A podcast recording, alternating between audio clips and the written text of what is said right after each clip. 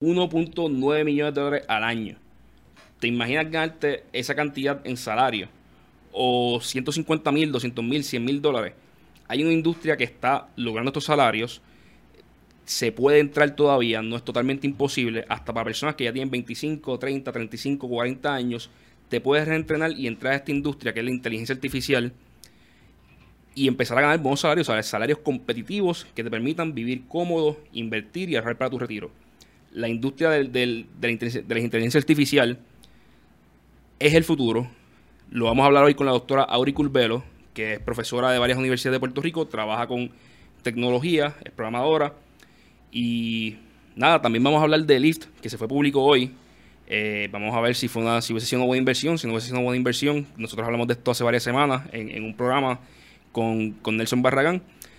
Quiero darle las gracias a Anani Pharma, que son nuestros auspiciadores de, este episodio. Anani es el cannabis medicinal más de más alta calidad en Puerto Rico. Es 100% orgánico, sin aditivos, ni ingredientes artificiales.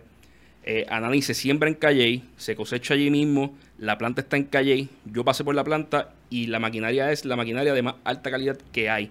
Y no lo digo porque, o sea, yo no sé mucho de química, así que fui a la planta, me impresioné, pero cuando me impresioné salí, fui a hablar con unos amigos que son químicos que no están en la industria, que tienen doctorados en químicas y le dije, mira, están haciendo esto con esta maquinaria y me dijeron, mira, si están haciéndolo así, lo están haciendo bien.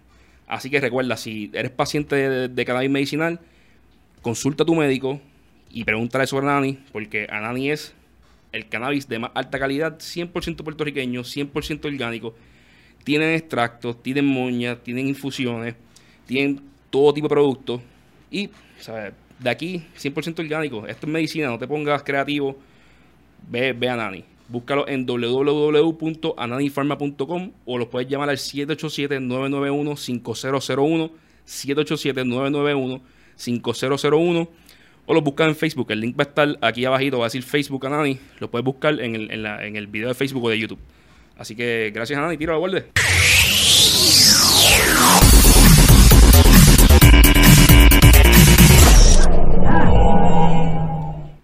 ¿Cómo estás, Auri? Saludos, Edgardo. Gracias por darme, por permitirme la oportunidad de estar hoy en tu programa. Todo bien, todo bien. Me dicen, que, me dicen que tuviste un accidente con, un auto. ¿tú no? no, yo no. Tu, auto tuvo un accidente. Mi auto tuvo un accidente, me lo acariciaron, pero pues eso es cuando te pasa que quieres dejar los carros en ballet y pues el ballet no guía bien y pues se lo llevaron. ¿Tú sabes quién no le pasa eso? ¿O no le pasa mucho? ¿A quién? A los carros del, que, que seguían solo con, el, con inteligencia artificial. Eso ellos, ellos tienden a saberse estacionar. Pues ya yo estoy loca que llegue la inteligencia artificial para no pagar el ballet. Exacto, y, quizás no tienen ni que guiar porque no va a tener carro, va a ser, un, va a ser todo va a ser hermoso en el futuro. Pero eso me da miedo también. A mí también, pero vamos a empezar por ahí. ¿Qué tan cerca estamos de esto? O sea, eh, escuchamos hablar un montón de inteligencia artificial, de un montón de cosas como esta, machine learning, eh, neural networks. Eh, ¿Qué son? Y hasta dónde se han desarrollado hasta ahora? ¿Sabes qué, qué es ciencia ficción todavía y qué no? Bueno, yo creo que la inteligencia artificial tiene, y en estos momentos, en estos últimos años, ha tomado un rol bien protagónico. Se ha estado utilizando en los pasados años en distintas aplicaciones. Nosotros, si tú consumes, por ejemplo, Netflix, si tú consumes Amazon, son uno de los precursores que utilizan la inteligencia artificial para enviarte notificaciones, para enviarte productos. Lo que pasa es que también hoy lo estamos viendo eh, en el rol protagónico porque se habla más, se discute más. Mira, eh, cuando yo pienso en inteligencia artificial, lo primero que me viene a la mente es la simulación de procesos humanos. Yo recuerdo los primeros encuentros que tuve con esta tecnología, los robots este robot que desarrollaron en Japón para hacerte compañía en tu casa y otras cosas más. Y eso ha ido evolucionando hasta el punto del robot hoy que parece una mujer, no sé si lo has tenido la oportunidad de verlo, que tiene hasta ciudadanía. Entonces, a ese nivel yo creo que hoy estamos llegando es una realidad. Hace unos cuantos años atrás también tuve la oportunidad de, ir a Google Campus y allí vi los carros que se guiaban solos. Y si estamos hablando de, qué sé yo, cinco o seis años atrás. Así que yo creo que, eso ya está a la puerta hoy día. Inteligencia artificial, el simular los procesos de inteligencia humana por parte de la máquina, el, el que este sistema aprenda, yo creo que hoy día es una realidad. Exacto, los procesos todavía estamos mayormente en procesos mecánicos como guiar un carro, que es algo que te puede dar instrucciones a algo, ¿sabes?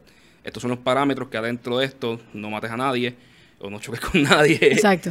Pero Eh, quizás el simular un humano completo, pues todavía eso estamos a no, todavía, todavía Años, falta en ese, décadas. claro, claro.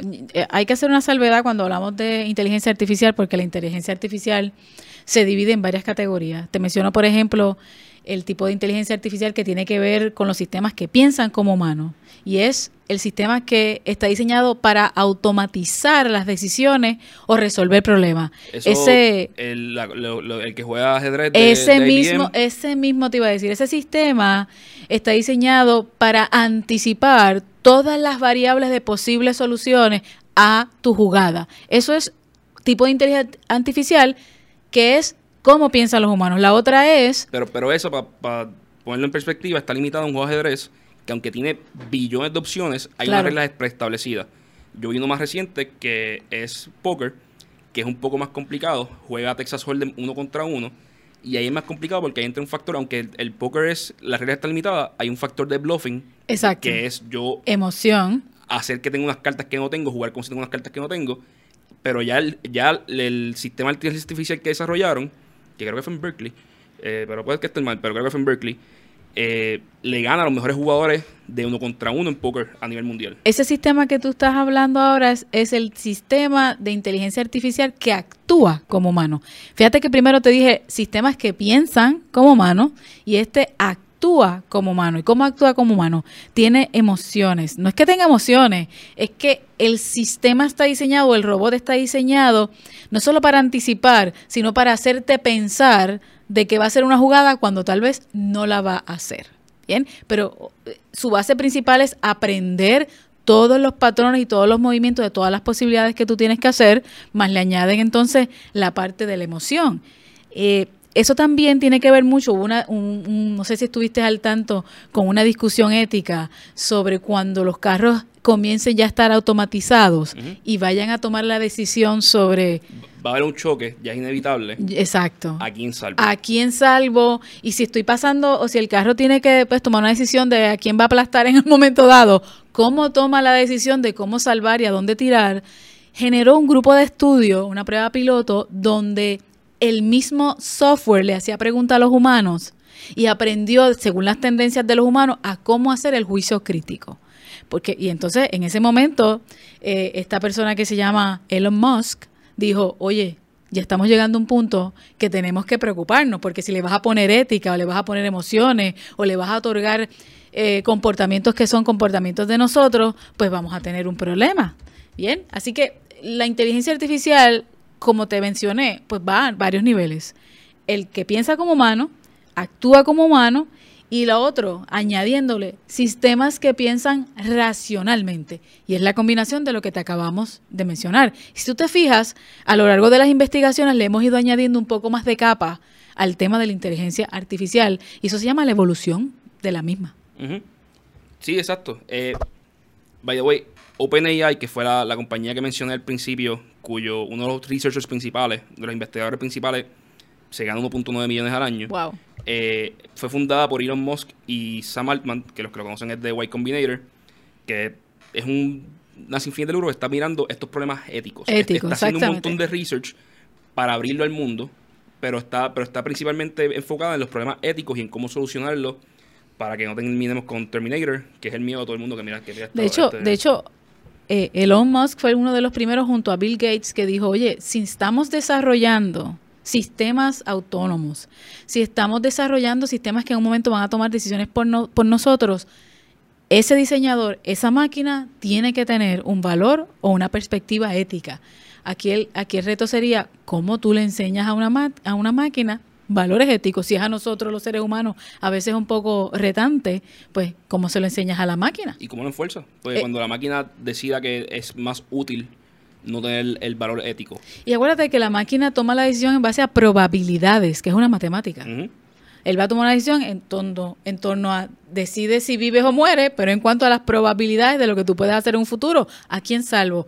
De acuerdo a tu profesión, porque está mirando una serie de variables que fueron las que se entraron dentro de esa ecuación para que el sistema decidiera, pues mira, tal vez debo dejar vivir a este menor de edad que Sí, para poner en perspectiva, el carro por alguna razón está fuera de control y tiene dos opciones. O chocar contra un poste y hay un, un 90% de probabilidad de que la persona dentro del carro muera, que es una niña de 10 años, o atropellar a, un- a una persona mayor, que Mayor, ya tiene 80 exactamente. años, que ya pasó su edad de productividad, y esa es la decisión que están mirando. Eso es correcto. La persona que está guiando técnicamente es la culpable porque es la que está dentro del carro, es la que pide el servicio, pero tiene una utilidad mayor para la sociedad versus la otra. Y, y es, una, es un tema bien frío, pero que Pero es real. hay que tenerlo porque esto va a pasar. Es, es real, exacto. Y la, y la manera en la que los seguros de vida y todo miran eh, este, este asunto es de una manera bien fría, es cuál es la utilidad de esta persona, cuánto iba a producir, y la, y la utilidad se mide por producción, porque hay que medirlo de alguna manera. Claro. Porque si no, vamos en el dilema de que no, no hay forma de cuantificar el valor de una vida. Pues lamentablemente Eso para el mundo es- real hay que cuantificarlo. Lo que pasa es que cuando llegas a esa ecuación, ese es el, el, la- el tema moral. ¿verdad? ¿Qué justifica? ¿Cómo lo justificamos? ¿Qué va a hacer? Ese es el valor moral. Pero la máquina no tiene moral. La máquina tiene una serie de ecuaciones que emulan la moral. Exacto. Y ok, pues ya explicamos más o menos lo que es inteligencia artificial. Vemos que en el mundo real Amazon lo usa para saber lo que tú vas a comprar y te lo pone más arriba en el, en el, en el, en el, en el cart list para asegurarse que tú lo cliques. Netflix te enseña las películas que tú quieres. Ya hay carros autónomos guiándose en Arizona y dando servicios de taxi. So, estas cosas ya son reales. Claro. La hora, eh, el robot que totalmente, que actúa como un humano y siente como un humano y hace todo, eso todavía no está ahí. Si yo me quiero insertar en, el- en la discusión y aprender a programar para inteligencia artificial, aprender a bregar con estos sistemas, es posible. Yo tengo 28 años mi bachillerato es en finanzas. Yo sé de computadora, Claro. pero no es que soy, o sea, no soy un savant ni, ni tengo una experiencia técnica gigantesca, es que simplemente sé usarla por, lo que, por, por mi trabajo. Es que depende de, de por dónde te quieras ir, ¿verdad? Eh, todo- todos nosotros tenemos la capacidad de aprender aún, no importa la edad que tú tengas. Entonces, tú estamos hablando de si es necesario volver a tener una educación formal, y una educación formal implica, voy a la universidad y voy a tomar unos cursos, o existe la posibilidad de que a través de cursos de educación no formal, eh, por ejemplo, cursos cortos, tú puedas desarrollar las habilidades que se necesitan para poder programar y diseñar herramientas para inteligencia artificial? Y la respuesta es que sí. La respuesta es que después que tú te hayas graduado, después que tú estés, mira, tú mismo el ejemplo, estás en finanzas, tú puedes tener las destrezas para poder desarrollar y programar siempre y cuando tomes los cursos que necesitas tomar. Exacto, porque como yo lo veo es, yo no tengo que tener suficiente conocimiento como para hacer el sistema operativo desde cero. O sea, yo no tengo que ser el researcher que montó el sistema operativo original que le enseña a la máquina cómo pensar desde cero. Yo tengo que saber jugar dentro, de- dentro, dentro de ese sistema. Exacto, porque dentro, mira, dentro de la industria de inteligencia artificial hay varios jugadores. Está el que programa, el que diseña, el que ejecuta, el que hace el análisis lógico, el que sabe mucho de lógica, el que dice, mira, este es el workflow que debe seguir este, este sistema. Ese, después viene entonces el analista, después viene el diseñador, después viene el programador. Y tú te puedes insertar en esa ecuación, depende de las habilidades que tú tengas Y lo que quieras lograr. y lo que quieras lograr, es correcto. Mira, y en el campo de finanzas yo le veo también mucha utilidad, porque con los conocimientos que tú tienes de poder mirar los números, analizarlos y predecir, eso es parte de la lógica de lo que es la inteligencia artificial. Si tú buscas hoy, hoy ¿sabes? En Forbes, si entras, te va a aparecer la lista de los top hedge fund managers de este año. Eh, las personas en finanzas eh, Claro. que más dinero hicieron. Y, la- y el top lo tiene Renaissance Technologies y Bill Simmons, que creo que se llama el, el fundador de Renaissance. Eh, y es una compañía de... Ellos no te lidian con humanos, ellos son unas compañías con más PhDs en el mundo porque todos sus sistemas son computarizados y lo que miran es patrones Patrones. para, para invertir. Exacto. Y Bill Simmons es un matemático eh, bastante famoso, pero que se fue por el lado de seguridad, trabajó con agencias de seguridad en los Estados Unidos como en cryptography y después decidió que, Que le lo, que, lo, que, el- lo que hacía se podía, se podía utilizar para un mercado financiero. Exacto. Y yo lo veo un poquito más atrás, ¿verdad? Porque cuando mientras tú estás hablando, yo estoy pensando en Big Data. O sea, este tema de inteligencia artificial está, está tomando sus mejores años ahora, después de haber, venido de una, de una larga trayectoria, porque inteligencia artificial ha ido evolucionando. Pero ¿por qué ha sido el boom ahora? Bueno, por la Internet, por el Big Data, por la gran cantidad de masa crítica de datos que hay allá afuera, que ahora lo podemos utilizar, insertarlos dentro de la ecuación que estamos diseñando y que haga sentido. Pero en un pasado el problema era que no había suficientes datos para enseñarla a pensar. Bien, entonces ahora pues hay es mucha cantidad de datos que entonces lo podemos insertar dentro de este programa para que la máquina entonces comience a identificar patrones. Te voy a comentar algo de un proyecto de MIT. dentro del área de ciberseguridad, que es una de las áreas que tú sabes que me, apasiona. Eh, uno de los mayores retos que tiene la industria de negocios hoy día, específicamente cuando hablamos de redes, es los constantes ataques de hackers maliciosos que puedes tú tener en tu infraestructura de tecnología. Estamos de acuerdo, ¿verdad?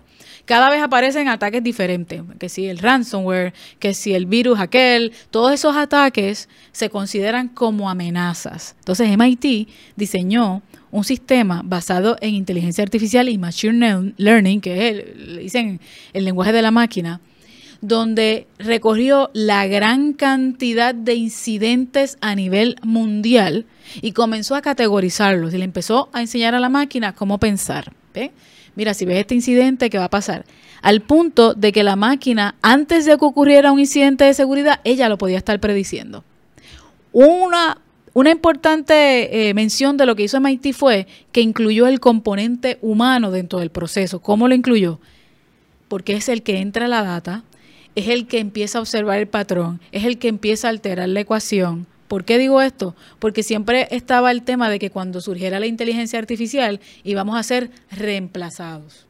¿Bien? Entonces, desarrollan una aplicación que cuando tú la instalas en los perímetros de tu organización y en tu red, lo primero que hace es escanea toda la red y se memoriza cuál fue la base, eso nosotros le llamamos el baseline, la base de la configuración de tu red y se sienta, imagínate, un sistema que está instalándose dentro de tu red y se sienta a observar cuál es el comportamiento de tu red. Y cuando hablamos del comportamiento de una red, estamos hablando del tráfico. ¿Qué hacen tus usuarios? Es normal que estén viendo Facebook, es normal que estén viendo películas, es normal que estén eh, surfeando en el web haciendo estas investigaciones. Y ella comienza a aprender y en el momento que empieza a detectar patrones inusuales, comienza a levantar alertas, comienza a levantar alertas comienza a levantar alerta. Y las alertas son interpretadas por este ser humano. Bien, entonces ahí estaba la interacción de lo que es la máquina y el humano. Porque el ser humano puede decir, mira, sí, estamos actuando diferentes porque ahora hay algo nuevo que se llama Facebook en el 2008 y pues esta gente que está entrando a Facebook es normal porque esto es lo nuevo. Exacto. O porque este researcher está haciendo estas investigaciones y pues por eso es que está haciendo XYZ. Con ese, con ese experimento ellos lograron eliminar gran cantidad de falsos positivos porque la máquina de por sí todo lo que empezaba a detectar como fuera el lugar lo marcaba como una bandera y la presencia del humano en el training, y fíjate, el humano está haciendo el training de la máquina, lograron hacer un sistema robusto para detección de intrusos y ahora ese producto se vende. Y lo importante es que para manejar un producto como este, no hay que entrar a estudiar ciberseguridad a los 18 años. No. Puedes coger trainings y insertarte en el, en el mercado a los 25, a los 35, a los 45 años y entrar a una industria que tiene un montón de crecimiento. Wow, sí. Pues los salarios son competitivos. Y cuando digo competitivos no es que son 40, 50 mil dólares, es que, suben y, y, llegan a, a los seis dígitos y que uno puede formar una segunda carrera una vez ya haya estudiado, que yo creo que es algo que muchas personas en Puerto Rico tenemos que hacer, tienen que hacer, porque aquí los, trabajos cambiaron. Mira, otra de las industrias que yo te puedo decir que ha utilizando de manera bien, pero bien extensiva el uso de la inteligencia artificial es Amazon. No solo para decirme qué me gusta, sino que ellos ahora han implementado en el pasado, los pasados dos años, un sistema para detectar cuando tú haces o cuando alguien hace revisiones falsas. Te voy a explicar. Sabes que, que Amazon tiene un sistema de rating y ellos escogen a las personas que pueden hacer los sistemas de rating. ¿verdad? Tú puedes entrar a Amazon y, dar una, una, una, un review. Un review. ¿verdad? Pero también están las personas contratadas por Amazon, que le envían, Amazon le envía productos y ellos hacen una crítica sobre el producto. ¿Qué pasa? Ellos se dieron cuenta de que en la medida que le estaban enviando piezas a las personas para criticar el producto, pues eran lo hacían de, una manera más favorable. Bien, en vez de ser un juicio imparcial, más favorable. Se dieron cuenta también en su análisis de que se estaban dando situaciones donde la persona escribía cosas totalmente falsas y totalmente opuestas a lo que hacía el producto. Entonces, eso afecta cuando tú vas a tomar la decisión de comprarlo. Se dieron cuenta entonces que esos que escribían cosas falsas eran las competencias y dijeron, ¿cómo podemos depurar este proceso para yo ofrecerte que cuando tú veas el rating de cinco estrellas, realmente sea un, realmente sea un sistema que tú digas, esos son cinco estrellas. Pues ellos se idearon este sistema en inteligencia artificial que es capaz de detectar revisiones falsas. Entonces, lo tiran todo el día corriendo y empieza, no solo detecta, cuando hacen una revisión falsa, sino que empieza como a poner en disciplina a quien está escribiendo la, la conversación falsa, le empiezan a enviar mensajes, mira, esto, esto no es lo que tú se supone que estés haciendo. ¿Cómo se dieron cuenta? Vamos a suponer que tú ya tú tienes un estilo de cómo tú estás escribiendo tus revisiones. Pues se dieron cuenta que tú en un momento dado de tu vida, después de estar revisando y, y rankeando cosas de una manera pues, vamos a decir, fair. De momento empezaron a ver en ti una tendencia, una tendencia, una tendencia, y el sistema te encuentra. Y el sistema te envía una notificación. ¿Qué es lo que te está pasando? Que ahora tú estás como muy negativo. Y empieza a hacerte unas acciones correctivas que si no las haces después de un tiempo, te elimina la cuenta. Mira qué interesante entonces eso, porque a través de ese sistema de inteligencia artificial depuramos el proceso. Y volvemos, ¿Dónde nos insertamos ahí? Nos podemos insertar en el proceso de análisis de la data que estamos recibiendo. Exacto, que si hablamos del gobierno de Puerto Rico y queremos mejorar la seguridad y queremos bajar el lavado de dinero, wow. lo cual yo no sé si le conviene a la comida de Puerto Rico, pero si el gobierno quisiera hacer bajar el lavado de dinero, yo podría decir, bueno, vamos a analizar todas las transacciones de, de IBU de las gasolineras. Claro y empezar a ver patrones. Mira, en esta gasolinera compran 10 pesos, 15, después esto, después esto, después esto. Pero en esta otra tiene X cantidad de transacciones de 20 pesos corridas. o X cantidad de transacciones de este tipo que, que, que como no cuadran. ¿Cómo es que esta eh, gasolina están comprando de 500 pesos en 500 pesos? O sea, ¿qué, qué tipo de, de, camiones están llegando ahí? Y ver, y ver patrones que para un humano hacerlo sería imposible porque es demasiada data.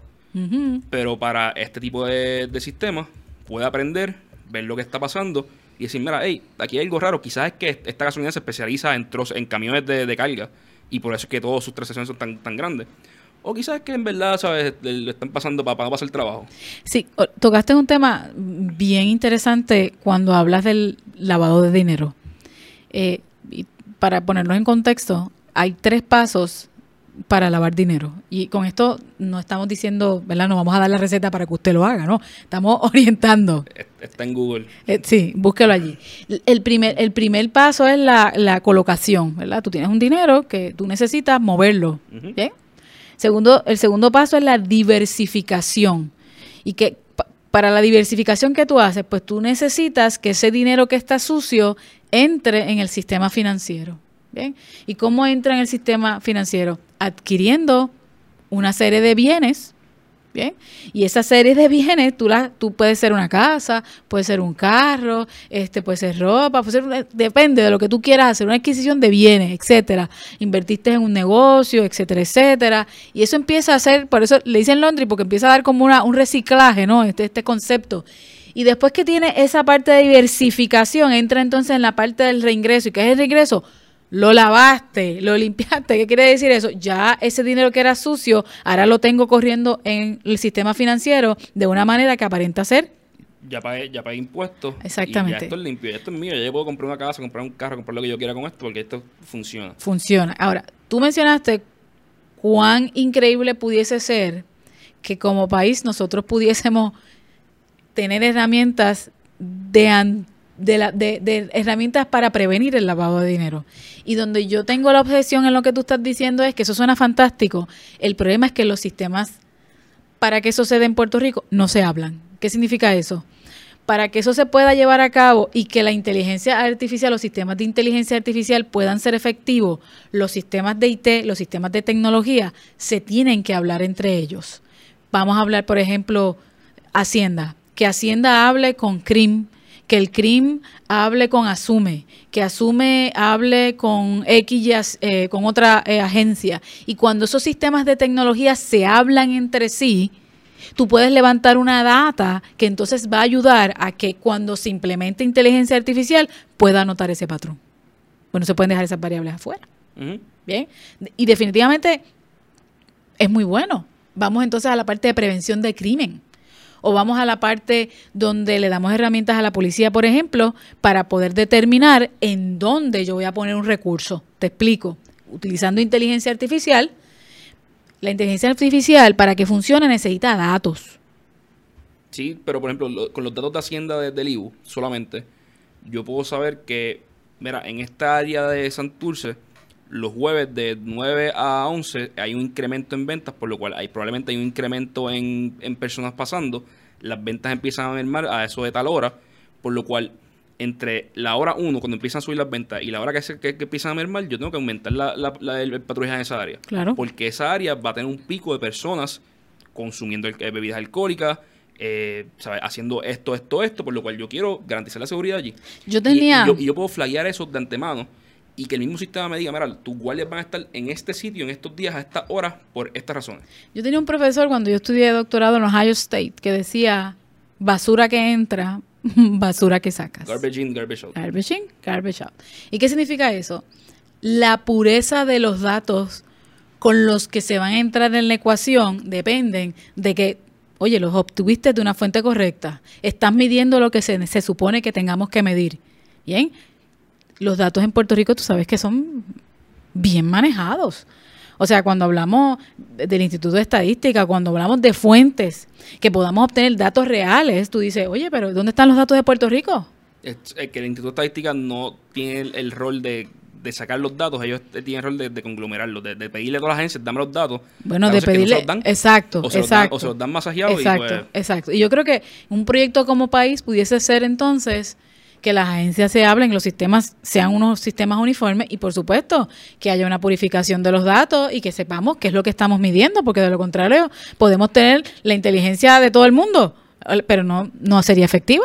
Pero nuevamente, para darle vuelta y traerlo nuevo al, principio, lo cool de todo esto es que podemos crear empleos claro. bien pagos para puertorriqueños y a la misma vez mejorar el, el funcionamiento del gobierno. Totalmente de acuerdo. Yo coger empleados que ahora mismo están allí haciendo nada o haciendo bien pocas cosas útiles, reentrenarlos, ponerlos a, hacer, a, insertar datos en este sistema de manera controlada y analizar estos datos para crear sistemas que nos permitan mejorar nuestra seguridad, mejorar nuestra economía, saber dónde se van, dónde se van a cometer crímenes, saber dónde está, hay crecimiento económico y dónde va a haber más crecimiento económico, ver el, flujo de personas. Mira, las casas están vendiendo aquí a un precio mayor que, antes, ¿qué está pasando aquí? Que el alcalde pueda identificar eso, que no sea con seis meses, un, año de retraso sino que se empiezan a ver las transacciones. Mira qué curioso, aquí las casas están tienen un óptico y se están vendiendo más. ¿Qué está pasando ahí? Y, y, volvemos al tema de, de, cuando tú mencionaste qué destrezas, habilidad y si tengo que volver a estudiar. Oye, ya tú estás mencionando ahí que ahí hay analistas. O sea, no, no es que tú te, ahora vas a la universidad y dices, déjame hacerme mejor programador. Bueno, si te gusta la programación, pues hay espacio dentro de la industria de inteligencia artificial. Pero, hay, analistas de datos. hay data entries, Por supuesto. analistas eh, que, que hay, hay esto no, es un No, es solamente para los genios de, en programación que, que, esta, que esta industria funciona. Es algo que como país deberíamos estar mirando, incentivando, empezando a hacerlo en las escuelas, porque las escuelas vocacionales, ¿sabes? ¿Por qué seguimos enseñando a soldar cuando vamos a estar enseñando a, utilizar datos para que puedas ir a una compañía como esta cuando, cuando, cuando te gradúes? Sí. O sea, hay, es algo que, que, tenemos que empezar a mirar como, como país, porque literalmente este es el futuro, va a reemplazar un montón de empleos en un par de años. Pero, no, eh, no, ya, ya los está reemplazando, pero en un par de años va a reemplazar aún más forzados. Porque ya yo no voy al mall. O al menos no a comprar ropa. Yo voy al mall, al cine y a comer y a, y a las experiencias ahora que hay en los malls, pero ya no voy a comprar ropa, ahora la compro por Amazon. Ah, eso te iba a decir. Ahora, el, sistema, el sistema de Amazon a mí me ha parecido bien interesante cuando ellos están incluyendo ahora el producto que se llama Wardrobe, que es el guardarropa. Y fíjate, fíjate otra aplicación de lo que hace la inteligencia artificial. Tú haces una selección de los productos de ropa que tú quieres, pero Amazon, mientras tú vas haciendo esas selecciones, Amazon te va haciendo sugerencias de la ropa o el estilo. Él se memoriza el estilo de ropa que a ti te gusta. Él se memoriza eh, los colores que te gusta y te engancha en el compromiso de que le vas a volver a comprar. Totalmente. Entonces, si vamos a suponer que no tienes este estilo muy fashionista, el mismo sistema empieza a vestirte. Lo cual es un palo, porque para alguien como yo que no quiere gastar el tiempo en ir a las tiendas a mirarlo. Te voy a tirar, ahorita hablamos de ética, te voy a tirar esta pregunta. ¿Hasta qué punto la inteligencia artificial de ese sistema que toma decisiones por ti te está controlando? Sin duda alguna. Igual que cuando Netflix me dice, esta película te va a gustar con un 98% de certainty, me, te está influenciando. Yo, le doy, play a película. Te está influenciando. Y quizás no, quizás nunca lo hubiese abierto, pero si me pone, si tú lo puedes hacer con propaganda, ¿sabes? Se ve, se ve en los medios. hay feedback loops en los que tú entras y te quedas viendo fake news todo el día porque te comiste la primera noticia de fake y como se dieron cuenta que ese tipo de noticia te gustaba, Sigues en, te en el dando ese tipo de mismo... noticias. Volvemos. Pero entonces, una de las preocupaciones de Bill Gates y Elon, y te voy a citar lo que ellos dijeron, han expresado su preocupación sobre el potencial de que la inteligencia artificial pueda ser capaz de evolucionar a tal punto que controle a los humanos y los humanos no puedan llegar a controlarla. que es Terminator once again. Claro, eso es llevarlo a otro eso- eso es nivel. llevarlo al, al último nivel, pero, pero sí, por eso. eh, por- y por eso es que está invirtiendo esta cantidad de dinero en, en, en OpenAI, en, la- en, el- en las infinitas de lucro, porque es que estos temas se tienen que empezar a hablar. Igual que Puerto Rico tiene que empezar a mirar que este es el futuro. Y si dejamos que pasen 10 años, vamos a estar tan atrás que no vamos a poder competir con ninguna otra industria. Pero ahí, ahí Pues el- las personas que están manejando estos sistemas a nivel, al nivel más alto tienen que ver cómo controlan que esto no, no coja control. Claro, pero ah, mira, es que eh, la preocupación tal vez que yo tengo con el tema de la inteligencia artificial es que va a pasar como el tema de los blockchain, como el tema de los bitcoins, que es que eso fue un gimmick, una, eso fue, salió en Puerto Rico, la gente salió histérica y entonces el gobierno dijo, vamos a hacer un grupo, vamos a hacer esto de blockchain, vamos a hacer esto de bitcoins y ¿en qué ha quedado eso? ¿Qué ha pasado a nivel de un, de un proceso de levantar la economía del país? Porque si tú vas a invertir o vas a empezar a educar o vas a, empezar a mover personas a que se interesen, a industrias a que vean como que la inteligencia artificial es un área donde yo debo invertir, pues tú tienes que hacerlo con un plan organizado y que tenga un principio y un fin Y milestones que se van a medir para saber si se está cumpliendo antes de- en- en Exactamente, exactamente. Yo estoy, concuerdo completamente contigo con el tema de que la inteligencia artificial es no, no es lo próximo, es lo que está pasando ahora. Y muchos gobiernos fuera de Puerto Rico se han apropiado de ella para empezar a utilizarla dentro de sus procesos. Me preocupa, ¿verdad?, que Puerto Rico pues no entre dentro de ese proceso. Mira, eh, el Congreso de los Estados Unidos eh, hizo eh, una investigación, eh, varias comisiones dentro del Congreso hicieron varias investigaciones y pidieron un reporte. En estos días salió la, publicación, pidieron un reporte. El, eh, eh, el presidente le dijo a la agencia, agencias, específicamente las agencias de inteligencia, hagan una investigación y díganme en qué se está utilizando los conceptos, dónde se están aplicando, qué está pasando con el tema de inteligencia artificial, porque no nos quedemos, no nos quedamos, no nos queremos quedar atrás. Y en ese reporte, en la recomendación, hubo N número de, de recomendaciones, pero la 22, que a mí me pareció la atención bien interesante, porque este comité le dice al presidente de los Estados Unidos, mira, hay muchas industrias que ya están invirtiendo en lo que es inteligencia artificial. Y nosotros como país y como gobierno tenemos que hacer algo al respecto. Vamos a tomar lo que está haciendo la industria y emularlo dentro de nuestros procesos. Esa fue la recomendación número 22 al Congreso de los Estados Unidos. Número 22. Número 22. O sea, que habían otras. Lo que pasa es que Y en las primeras 21 que, que había. bueno, la, eh, la primera otra. 21 hablaba, no, las primeras 21 hablaban sobre, eh, eh, él les pidió un reporte sobre dónde estaban implementándola. O sea que las primeras lo que estamos viendo es las recomendaciones sobre usos económicos, Ujú. en, en, en dónde, hacia qué dirección el gobierno debería moverse. Lo que me llamó la atención de esta, en la 22 era específicamente que está diciendo que es tiempo que el gobierno haga un engage con el sector privado para emular los casos de éxitos del sector privado dentro del gobierno. ¿Tú crees que nosotros en Puerto Rico tengamos espacios dentro de la industria privada que hayan casos de éxitos de uso de aplicación de inteligencia artificial y que se puedan utilizar en el gobierno? No conozco ninguno preciso. Genuinamente, conozco eh, compañías que están trabajando cosas que tienen inteligencia artificial, que tienen machine learning envueltas, pero la mayoría que conozco son pequeñas y no, no están a un punto que tengan datos para compartir con el gobierno. Pero igualmente creo que aquí hay multinacionales, que yo sí sé que lo usan, Claro. e igualmente están las compañías como estas, que son non-profits, que están abriendo sus datos. Por lo cual el gobierno no tiene que esperar a que hayan compañías puertorriqueñas haciéndolo, puede ver lo que se está haciendo afuera, las personas que están abiertas y abriendo sus datos y dicen, mira, pues voy a emular los best practices que, que, que, que usa esta gente. Tú acabas de decir abriendo sus datos. Entonces, a los que nos están viendo, usted va a encontrar que en esta mesa hay una diferencia generacional entre la doctora Curvelo y Edgardo. Aunque yo vengo de una época diferente, por la naturaleza del trabajo que hago, yo soy muy pro abran los datos. Siempre he sido muy pro en ese aspecto. Pero mi generación y los que me anteceden no piensan de la manera en que tú piensas.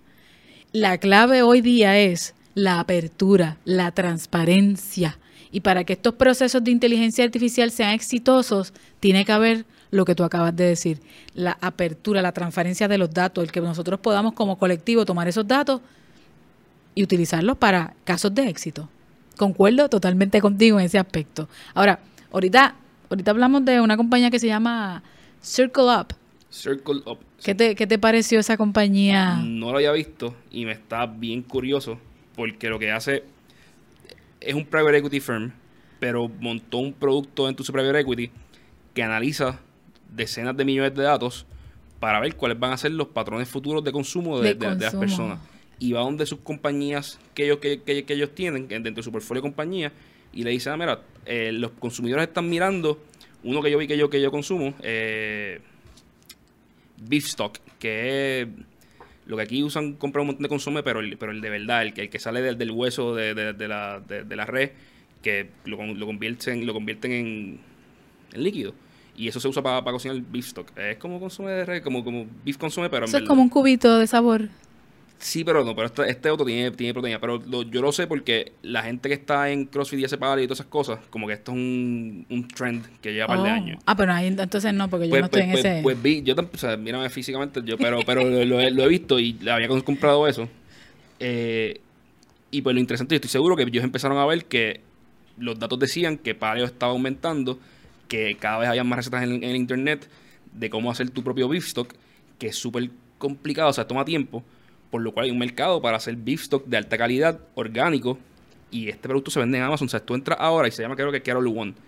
Eso, se son, eso se llaman los trending, eh, los productos de, de, temporada, ¿no? Eh, a mí, de esta compañía que, que te comenté, de Circle Up, Circle Up de círculo hacia arriba, Eh, lo que me gustó de esta compañía cuando la estuve mirando, y porque buscamos casos eh, de dónde se estaba utilizando la inteligencia artificial y machine learning para hacer predicciones, y ellos tienen un software que se llama Helio.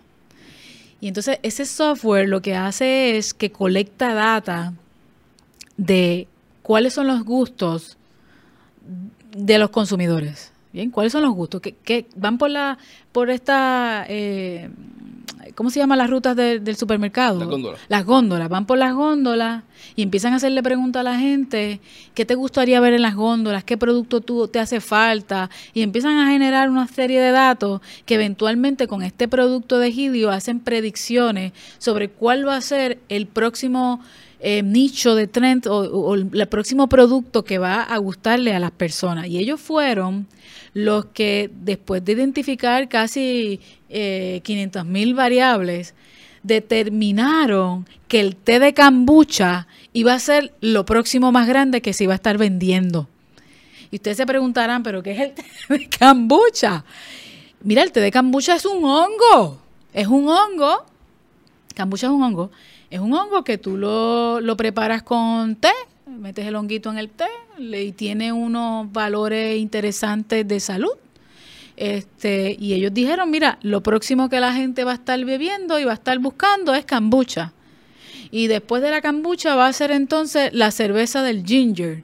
¿Y qué hicieron? Pues se fueron a la calle a buscar startups que parearan o que tuvieran ideas similares y le dijeron, mira, tú sabes lo que tú tienes que hacer, eh, vete, empiézate a sembrar este eh, par de arbolitos ahí de, de, ginger porque vas a necesitarlos aquí porque esto va a ser lo próximo. Y hay un artículo bien interesante de ellos, de unos, eh, y este tema son los inversionistas, de unos inversionistas que estaban buscando dónde meto los chavos. Y ellos le dijeron, cómprate una finca y siembra ginger, que es jengibre. Y ellos no estaban en esa industria. Pero ¿y dónde? ¿Y por qué tú dices que yo voy a hacer eso? Porque el software que se llama Helio indica que lo próximo es el, el ginger. El ginger. Y eso, esos caballeros fueron, compraron la finca en el lugar que ellos le indicaron esta, empresa se dedica a eso. Hicieron la finca y, y, cuando entrevistan al dueño de la finca dice, mira, cuando yo empecé en esto yo ni sabía lo que íbamos a pasar. Y boom. Se hicieron ricos. Y ahí en nada. Utilizando inteligencia artificial, sabiendo leer los datos, que nosotros los otros días estamos hablando de, los beacons y de, los access points y todo lo que se puede hacer con datos y los, datos que levantan para negocios pequeños.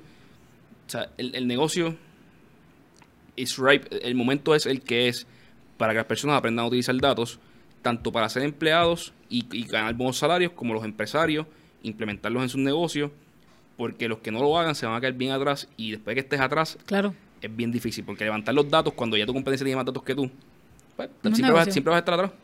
Ya por eso es que Netflix es Netflix y Amazon es Amazon, y por eso es que Amazon no logra tumbar a Netflix en, en películas, porque tiene un montón de datos más que Netflix, pero en otros gustos. Fíjate, y yo creo que eh, es bien importante también mencionar que tú escuchas la palabra inteligencia artificial y tú dices, ay, ahí están más que todo, toda esa gente, los nerdos, los inteligentes, toda esa gente que están allí con las matemáticas. Y como bien empe- cuando empezamos el programa hablamos, esto aquí hay una gama de posibilidades de industrias de negocio que usted puede entrarle. O sea, hay que empezar a quitar el tema de pensar que inteligencia artificial es algo esotérico que está allá, que no es para mí. No, si te acabamos de dar un ejemplo de cómo lo están utilizando para tomar decisiones de inversiones y negocios. Y Fíjate, porque vuelvo, ahí puede estar el programador y el programador puede desarrollar el, el- el algoritmo que necesite y todo, esta, todo este tema, ¿verdad? Que, que está, a veces está tras bastidores. Pero hay alguien entrando los datos, después hay una lista de negocios, de, de datos, y después hay un empresario. Eso es correcto. hay, hay cuatro o cinco bases ahí que hay que cubrir y que pues después de que todo el mundo entienda cómo funciona, nos podemos insertar. las utilidades a futuro y presente que tiene la inteligencia artificial son, mira, incalculables, son tantas. Y, y volvemos al tema de Puerto Rico. La imaginación es la que lo, lo restringe y eventualmente la inteligencia artificial es la que lo va a restringir porque ellos mismos se van a inventar. Claro. La, la propia inteligencia artificial va a buscar maneras de automejorarse Claro. y ahí es que se pone bien complicada la cosa. Para Pero- área, mira, para área de salud, para el área de prevención de crímenes, en salud para el área de negocio. Google tiene un proyecto que mira decenas de millones de placas de cáncer para identificar cuáles son la- las que realmente tienen cáncer y ya al día de hoy es más efectivo que cualquier radiólogo en el mundo. Exacto. Y no lo han sacado porque hay un montón de permisología y de, y de problemas legales que, que y están mejorando aún más la tecnología. Pero dentro de un par de años, mira, quizás no necesitemos tantos radiólogos. O lo necesitemos para un double check, para interpretarle los datos al, al, al, al cliente, a, digo, al paciente, perdón. Pero pero el, el bottleneck que hay ahora mismo de, de, de radiólogos no va a existir porque va a haber un, programa en el cloud que cada día se convierte más inteligente porque va a haber visto más y más, casos y cogido más y más datos. Y volvemos a la preocupación de Bill Gates y Elon. O sea, no es que la tecnología no te va a sustituir. Eh, tú tienes que estar en un proceso de adaptación, en un proceso de cambio. Tú dices, pero realmente no necesitamos radiólogos. Bueno, a lo mejor necesitamos radiólogos, pero con otra definición, con otra, eh, con otras tareas. Bien, y eso es parte del proceso de evolucionar dentro de una sociedad que está apoyada en el conocimiento. Y yo creo que Puerto Rico eh, todavía nos queda eh, qué hacer en esa área, porque si nosotros queremos crecer tanto en el tema financiero de Puerto Rico y evolucionar también como sociedad, tenemos que empezar a mirar el conocimiento y cómo, cómo lo, lo, in- lo, lo incorporamos en nuestro día, quehacer diario. De acuerdo, de acuerdo. Yo voy a cambiar un poquito rápido el tema, porque pues esto le da closure a otro podcast que habíamos hecho hace par de semanas y del cual tú me comentaste.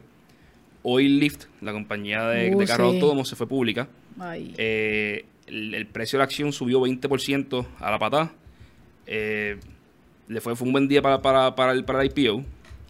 Nosotros, los que estamos aquí, nuevamente esto no es, esto no es recomendación de inversiones. Yo no estoy recomendando que compren ni vendan. Busquen un asesor financiero que, que, que, lo, que lo asesore.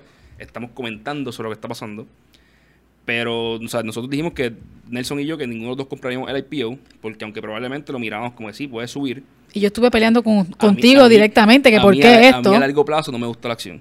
Wow. Y para mí esto, o sea, yo, yo soy inversionista a largo plazo y lo veo como que bien caro.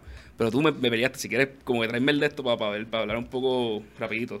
Nosotros tuvimos este O el- el debate porque regañando que estamos ya... Estamos ya picando el 45 tiempo. minutos, sí. Ay, mi madre. Pues mira, nosotros tuvimos este deba- debate porque cuando él me dice a mí, yo no invertiría, yo le digo, pero yo sí invertiría, porque esto es una compañía que se va a quedar con el canto y entonces si no empiezo a invertir desde ahora, ¿cuándo voy a invertir cuando no la pueda comprar?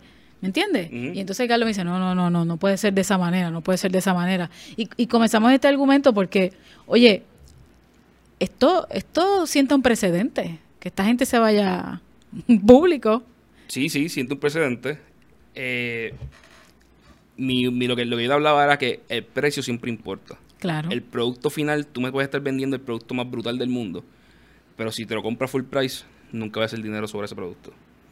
Y pues en el caso de Lyft y de Uber, yo creo que no solamente están a full price, sino que están por encima del precio real. Hay una prima porque son compañías sexy. Y cuando las cosas son lindas y sexy y tienen estos nombres de artificial intelligence y de ride hailing. Sí, tienes razón en ese sentido, a mí me cautiva. Y se, convierte, se convierte en, un en, en, algo bien, bien, bien atractivo para nosotros. Ahora, lo que te dije que, que te iba a hablar a ti porque tú eres una experta en el tema de, de tecnología.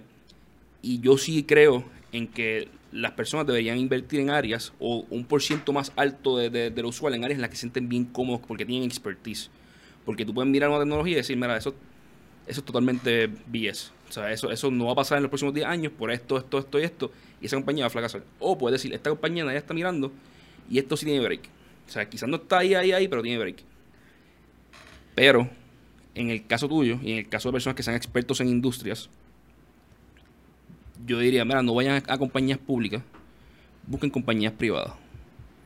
Porque en las compañías privadas, como hay menos información, se encuentran disloques de precio mucho más grandes. Esa sería tu, recomendación. Exacto, me explico. Eh, tú, vas, o sea, tú pasas por los demo days de, todas las aceleradoras que hay aquí, de, de Parallel y de, esta gente, y quizás puedas identificar alguna tecnología que tú digas, mira, esta gente tiene la idea correcta, quizás no tiene tecnología manga, pero tú los puedes ayudar con la tecnología. Claro quizás no tienen el recurso correcto de, de, esto otro, pero quizás tú los puedes ayudar porque eres un experto en esa área. Pero al valuation en el que están ahora, si funcionan, son un 10x. Yo recupero 10 veces mi inversión. Versus que si lead funciona, no perdiste chavo. Claro. Apoyo lo que tú estás diciendo. Una de las cosas que a mí me gusta mirar mucho cuando estoy haciendo los estudios de cuál va a ser la, próxima compañía que va a depuntar, eh, es una, un servicio, una página que se llama Garner. Garner Ah, sí. Garner... Es, eh, como un Nielsen. Sí, el, el Garner es, es, el Nielsen de nosotros en el área de tecnología. Y Garner tiene unos cuadrantes para distintos, depende de la tecnología que tú estés mirando, tiene un cuadrante que te dice, mira, esta compañía eh, está, le, le, ponemos posibilidades de que va a empezar a, creer, a crecer. Y entonces, lo, todos los que estamos en esta industria de tecnología siempre estamos pendientes del cuadrante de Garner, dónde te va a posicionar dónde va a posicionar esa compañía de tecnología o productos y servicios para que tú entonces empieces a mirar dónde voy a invertir, cómo me voy a mover, hacia dónde, cuál va a ser lo próximo. Y Garner anticipa anticipa. Lo que pasa es que tiene que estar bien pendiente cuando ellos sacan las evaluaciones. Ellos toman en cuenta, por ejemplo, eh, hacen research de la compañía, de los ejecutivos, ellos se van hasta el punto de verificar la vida privada del ejecutivo, a qué se dedica, qué hace, cuáles son sus intenciones, para comenzar a hacer esa predicción. Y de ahí entonces tú agarras la información para mirar qué, cuál, qué va a ser próximo, qué es lo que va a pasar. Exacto, sí, sí, no, hay, un montón de herramientas. Yo, mi benchmark es TechCrunch y Crunchbase. También muy buenas. Eh, que TechCrunch es noticias de, de tecnología. Crunchbase te dice quién está levantando capital y muchas veces tú puedes ver, ah, mira, esta compañía en este fil está levantando capital. Deja buscar compañías que sean similares, que todavía nadie las haya descubierto y quizás pueda encontrar un valuation correcto. Porque nuevamente aquí siempre importa el precio en que estás comprando. Entrar a la compañía más brutal del mundo, o sea, tú entrabas a Microsoft en el 2000 y hoy todavía estaría sin hacer chavo prácticamente. Ya, ya, ya hubiese recuperado, pero te hubiese tomado 10 años recuperar porque entraste en el pico. Comprar la compañía más brutal del mundo no sirve de nada si entras en el, en el, en el tope. Eh, que eso era todo lo que quería decir, de, pero, pero sí, pero Lyft, pues fue, fue público hoy, se espera que Uber salga en abril. Ay, Uber. Fíjate, yo pensé que Uber iba a ser el que se iba a tirar primero. Cuando tú, cuando tú estabas hablando sobre esto, yo, yo apostaba, gracias a Dios que no aposté contigo porque hubiese perdido. Apostaba que Uber hubiese sido el que primero, porque fue el primero que, que, nació y después le, le salió Lyft, pero esto a mí me ha sorprendido. La cosa es que el Lyft no se puede dar el lujo de esperar por Uber, porque cuando Uber salga, como es el nombre más conocido, va a acaparar todo el capital disponible. Lyft, al salir primero, logra jugar con esa emoción de las personas de que, ah, yo quiero entrar al a este negocio, yo quiero entrar a este field. No había tenido oportunidad todavía porque eran compañías privadas. Y pues por tener parte de este field, claro. compró Lyft. Y es algo psicológico. O sea, si Lyft salía después de Uber, el IPO no hubiese sido así de fuerte. ¿Y tú anticipas que entonces este Uber venga allá en los próximos...? En abril sí, porque ahora que este IPO de Lyft fue tan fuerte, ya Uber, a Uber también le conviene eh, aguantar, porque dice, tú tírate el agua. A ver cómo va. A, ver si está llanito. Listo. Y cuando ya vio que, que, que, hay, que hay apetito por su acción de verdad, ahora puede salir y preciar la acción completa. Con el precio correcto. Por lo cual, ¿sabes? Esto, esto fue un es, un. es un juego de los dos, se estaban ayudando mutuamente. Tú, yo te dejo a ti que te primero porque si yo me tiro antes y me sale, tú te echabas. Exacto. Y tú vas a correr riesgo primero porque si, por, por lo mismo, ¿sabes? Tienes que ser primero. Excelente. Y ahora excelente. salen Slack, Postmates, bien para la compañía cool. Oh, Airbnb está hablando de. Slack le tengo el ojo echado también. Airbnb está hablando de, de, de, de- de irse público también. Así que este año va a ser divertido para los IPOs. Eh, históricamente, cuando hay IPOs bien grandes así de famosos, las cosas no van muy bien un año después, dos años después. Así que vamos a estar pendientes y vamos a ir hablando de, de inversiones. Pero estas compañías que ahora están saliendo públicas eh, hacen un cambio, esto tiene un impacto en términos de, de nosotros cómo hacemos las cosas día a día, porque esto evoluciona, me explico. O sea, fíjate que, que Uber cambió la industria de cómo se manejaba el tema de la transportación. Airbnb, el tema de, de cómo hacíamos las reservaciones para, para los hoteles. Pets.com y Overstock.com también lo hacían. Esto sigue haciendo el sharping de lo, de lo que es cómo la sociedad se está moviendo y hacia dónde nos estamos moviendo. Pets.com también, Overstock.com también. Los dotcoms todos cambiaban la manera en que le hacíamos negocio. Eso es así. Estas compañías pues son más maduras que lo que creo que eran esas compañías. Tienen revenues, pero todas pierden dinero. Digo, yo creo que bien vista por ahí cerquita. Podría switchar el profit si, si cambiara, si era dejar de crecer, podría ser profitable. Pero, pero sí, ¿sabes? Eh, Es interesante ese es tema. interesante, es interesante. Así que nada, gracias. Este fue el episodio número 26 de En Términos Económicos. Eh, nada, nos pueden seguir en Facebook, Instagram, eh, YouTube, Spotify. No estamos en Apple Podcast porque Apple no nos deja subir No te podcast quiere, por alguna Apple. razón inexplicable. Eh, y esto fue en Webmético Studios, gracias a Nani Pharma. Recuerden, si quieren, eh, si, están, si son pacientes de cannabis medicinal y quieren buscar más información sobre Nani, que es el producto orgánico, 100% de Puerto Rico, de más alta calidad, vayan a nanifarma.com o llámenlos al 787-991-5001, 787-991-5001, a Nani Pharma, búsquenlo en cualquier dispensario eh, de cannabis medicinal. Gracias, gracias, Ori. Gracias.